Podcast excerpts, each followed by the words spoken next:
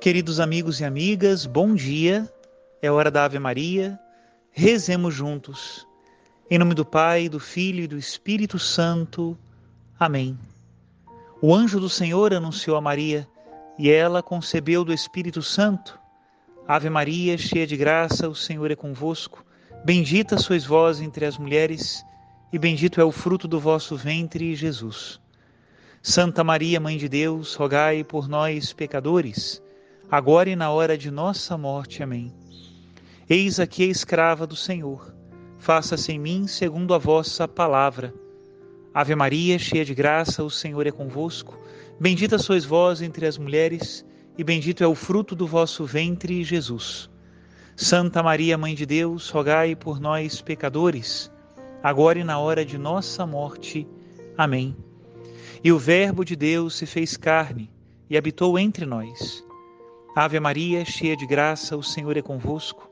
Bendita sois vós entre as mulheres, e bendito é o fruto do vosso ventre, Jesus.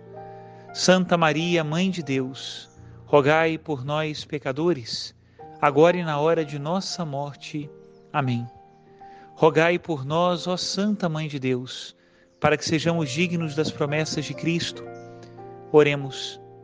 Infundi, Senhor, em nós a vossa graça, nós os suplicamos para que nós que conhecemos pelo anúncio do anjo a encarnação de Jesus Cristo, vosso Filho e nosso Senhor, cheguemos por sua paixão e morte de cruz à glória da ressurreição da carne, pelo mesmo Cristo nosso Senhor. Amém. Em nome do Pai, do Filho e do Espírito Santo. Amém. Queridos irmãos e irmãs, neste finalzinho do mês de junho, nós vamos meditar alguns textos do Papa Francisco do seu livro chamado O Nome de Deus é Misericórdia. Sem dúvida, essa é uma definição muito bela para nós pensarmos e rezarmos sobre o Sagrado Coração de Jesus. Esse livro eu já ganhei e já comprei várias vezes e sempre repasso para alguém, mas dessa vez ganhei no meu aniversário e me fizeram uma dedicatória muito bonita. Quero agradecer a dona Heloísa que me, que me deu esse livro e será então base das nossas meditações nesses dias alguns dos capítulos desse livro. Hoje nós vamos meditar o capítulo 2, que fala da graça da confissão. Diz assim: Porque é importante se confessar? Pergunto.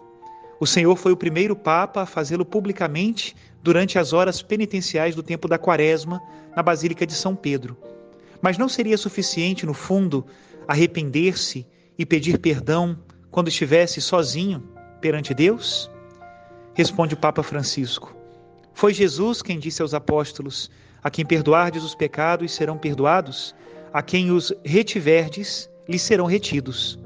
Então os apóstolos e seus sucessores, os bispos e os sacerdotes, seus colaboradores, tornam-se instrumentos da misericórdia de Deus.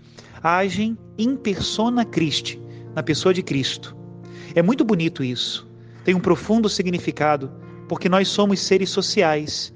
Se você não for capaz de falar sobre seus erros com seu irmão, pode estar certo que não será capaz de falar com Deus. E assim acabará por se confessar com o espelho, diante de si mesmo. Somos seres sociais e o perdão tem também um lado social, porque a humanidade, os meus irmãos e irmãs, a sociedade, também são feridos pelo meu pecado. Confessar-se com o sacerdote é uma forma de colocar a minha vida nas mãos e no coração de outra pessoa, que naquele momento age no lugar e em nome de Jesus. É um modo de sermos concretos e autênticos, estarmos perante a realidade, olhando para outra pessoa e não ver apenas a si mesmo refletido em um espelho. Santo Inácio de Loyola, antes de mudar de vida e de compreender que deveria ser soldado de Cristo, havia combatido na Batalha de Pamplona. Integrava o exército do rei da Espanha, Carlos V de Habsburgo, e lutara contra o exército francês. Quando ficou gravemente ferido, pensou que ia morrer.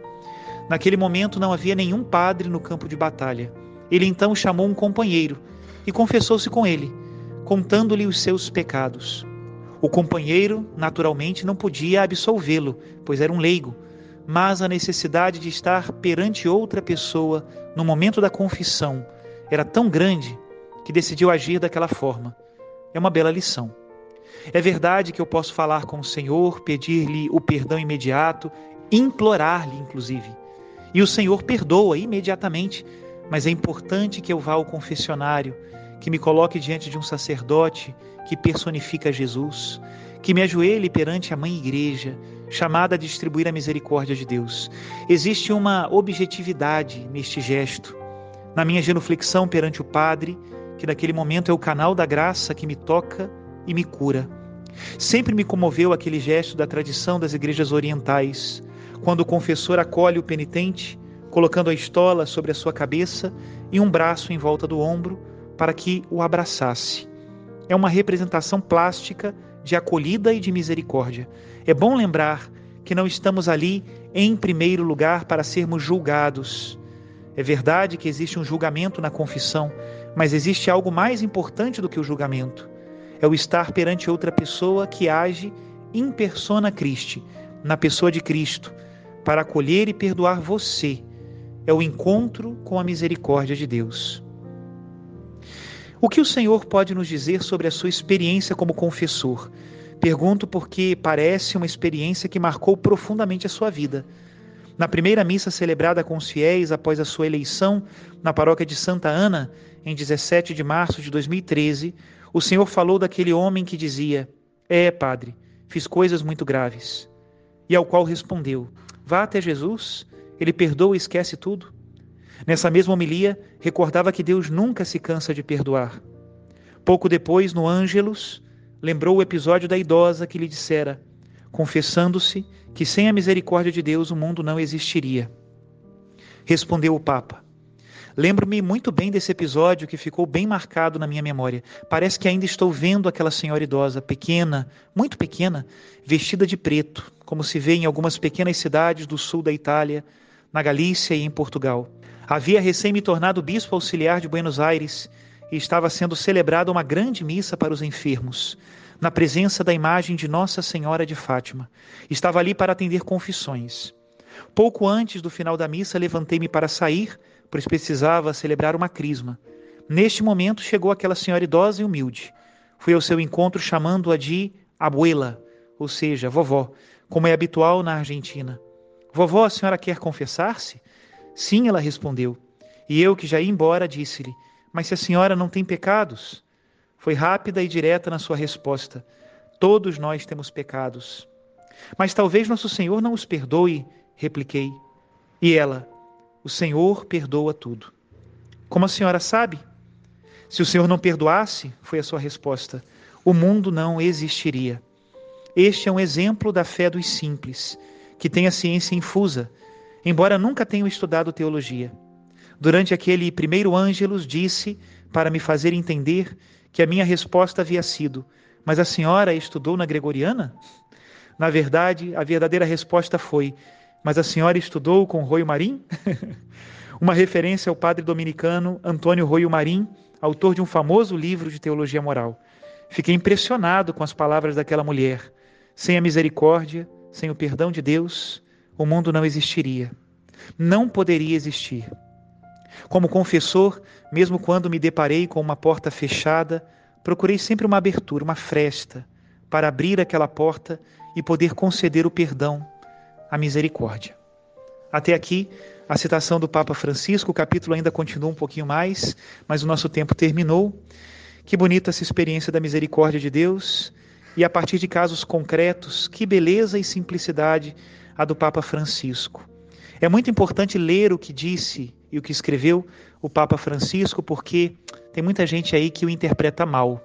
Olha aí, uma referência ao padre Antônio Roio Marim, que é combatido por muita gente que diz que é seguidora do Papa Francisco. Pois é, graças a Deus as traduções dos seus livros estão chegando também ao português. Aprendamos as coisas, conheçamos melhor a nossa fé, sempre faz bem. Ilumina. Que Deus abençoe a todos, em nome do Pai, do Filho e do Espírito Santo. Amém.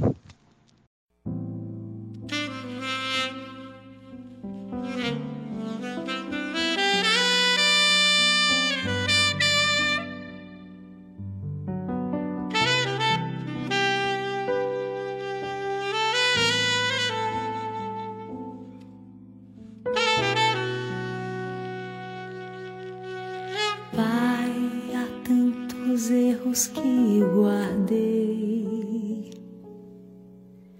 Já nem sei contar o que eu fiz ou quanto errei. Me feri por te trair, me destruí até cair, mas por misericórdia venho te pedir. meski going.